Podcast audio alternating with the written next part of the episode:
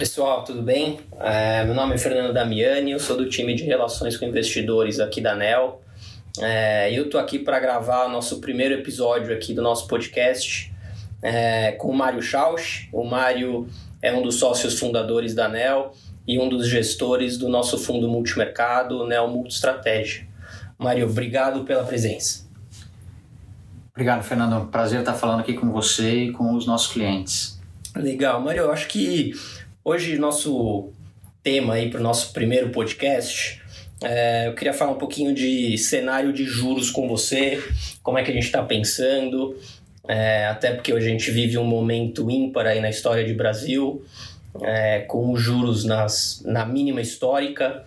É, então acho que legal a gente bater um papo para passar essa mensagem aí para os nossos investidores, para os nossos clientes que estão próximos aí da gente.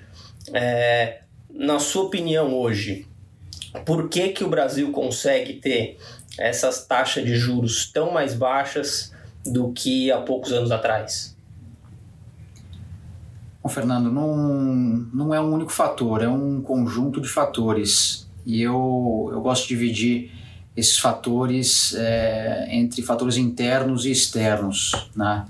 Na parte interna, que é a mais importante, é, a gente teve alguns movimentos relevantes nos últimos anos. É, um dos principais deles foi o fim, ou pelo menos uma redução muito grande, do crédito subsidiado pelo governo através de BNDES e de bancos públicos. Isso começou com, com o governo do, do Michel Temer e se aprofundou agora no, no governo Bolsonaro.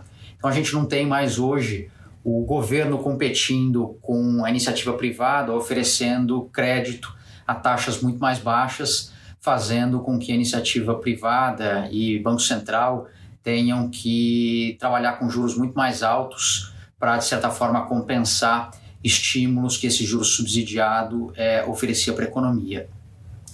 Além disso, é, é muito importante a perspectiva de que a relação dívida-PIB do Brasil, que é muito alta quando comparada com outros países emergentes, pare de subir, e é o que aconteceu é, principalmente depois da reforma da Previdência, foi um passo importante no ano passado, um passo importante nessa direção, não foi suficiente, mas hoje claramente o mercado trabalha com a expectativa de que essa relação dívida-PIB vá se estabilizar e não vá sair do controle, como era um cenário bastante possível há alguns anos atrás.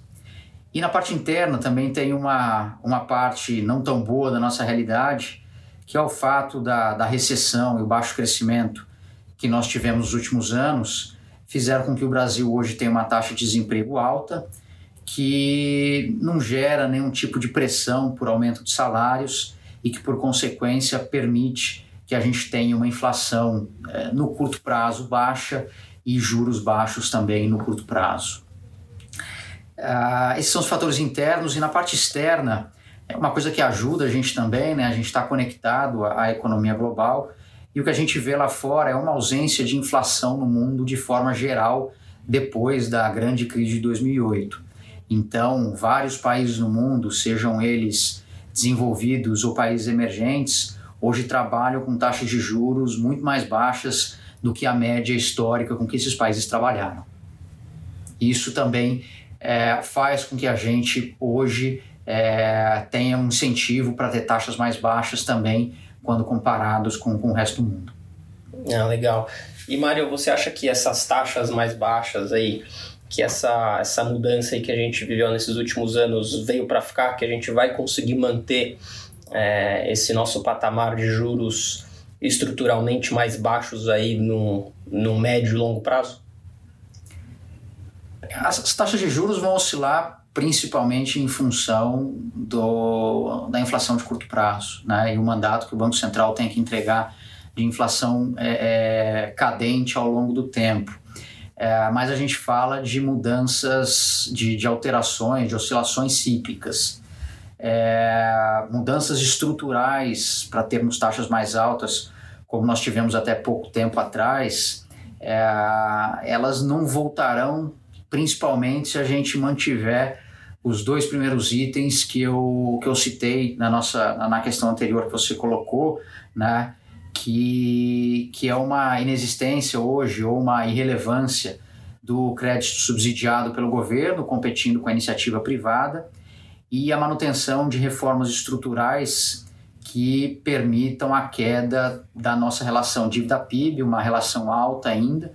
Né? Então, isso tem que ser cadente ao longo do tempo. Se a gente mantiver essas duas condições, a gente vai trabalhar com taxa de juros em patamares bem mais baixos do que aqueles com que a gente trabalhou no, no nosso passado recente. Tá. É, e hoje qual que é o cenário de juros que a gente tem aqui dentro da ANEL? Hoje é o cenário de juros é, é difícil de falar.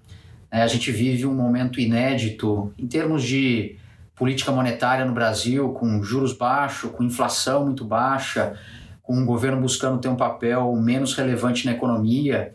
Né? Isso gera uma série de incertezas que até o próprio Banco Central vem discutindo né, nas suas comunicações. O Banco Central se questiona, por exemplo, né, será que o efeito do que a gente está vendo de taxas de juros mais baixas, esses 225 pontos que o Banco Central cortou no último semestre, será que isso, o efeito disso não vai aparecer de forma muito rápida daqui a alguns meses, por exemplo?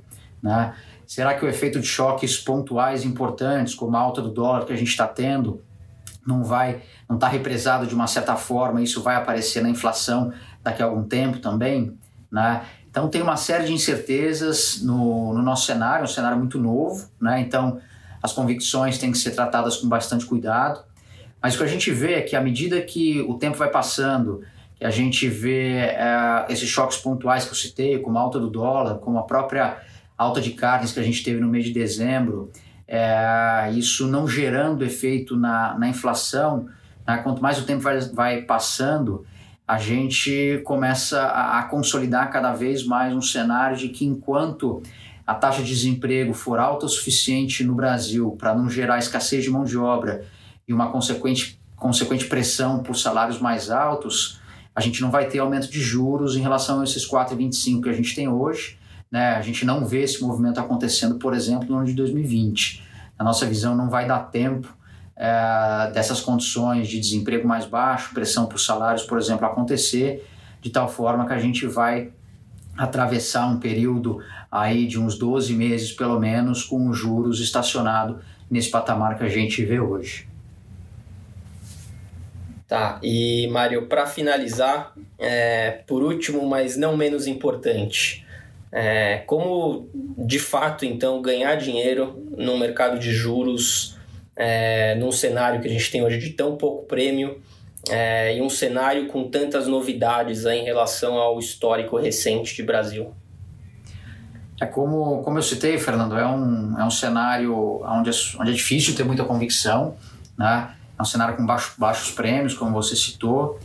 É, porém, a abordagem que a gente tem aqui no, na, na nossa estratégia de juros é uma abordagem que dá um peso muito pequeno para movimentos direcionais, né, movimentos de alta ou de baixa de juros, e trabalha muito com o valor relativo nos diferentes vencimentos da curva de juros no Brasil, né, trabalhando com o, o DI da, da, o contrato futuro de DI da B3.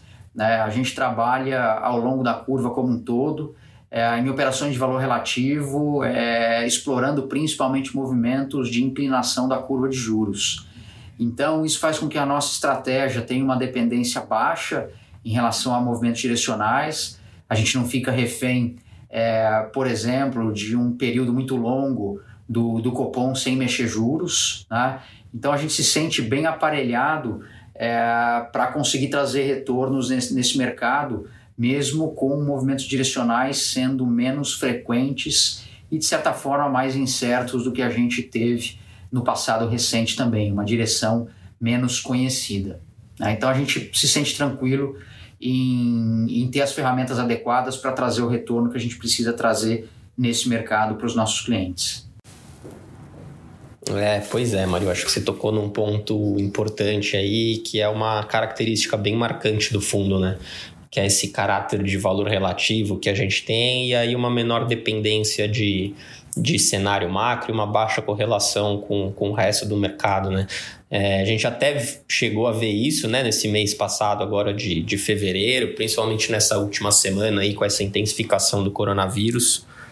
que por essa nossa filosofia, essa nossa abordagem de valor relativo, a gente conseguiu é, ter uma, uma performance positiva, né? ter um desempenho bom, mesmo num mês em que é, acho que praticamente todas as classes de ativos sofreram um impacto grande em relação a esse fluxo de, de notícias aí do, do coronavírus. E acho que essa é uma, é uma prova que exemplifica bem aí essa, essa menor dependência e essa baixa correlação nossa com o mercado. É, mas é isso, Mário. Obrigado pela presença. É, obrigado a você, investidor, nosso ouvinte. É, ficamos aqui à disposição na NEL para responder qualquer dúvida e até o próximo episódio.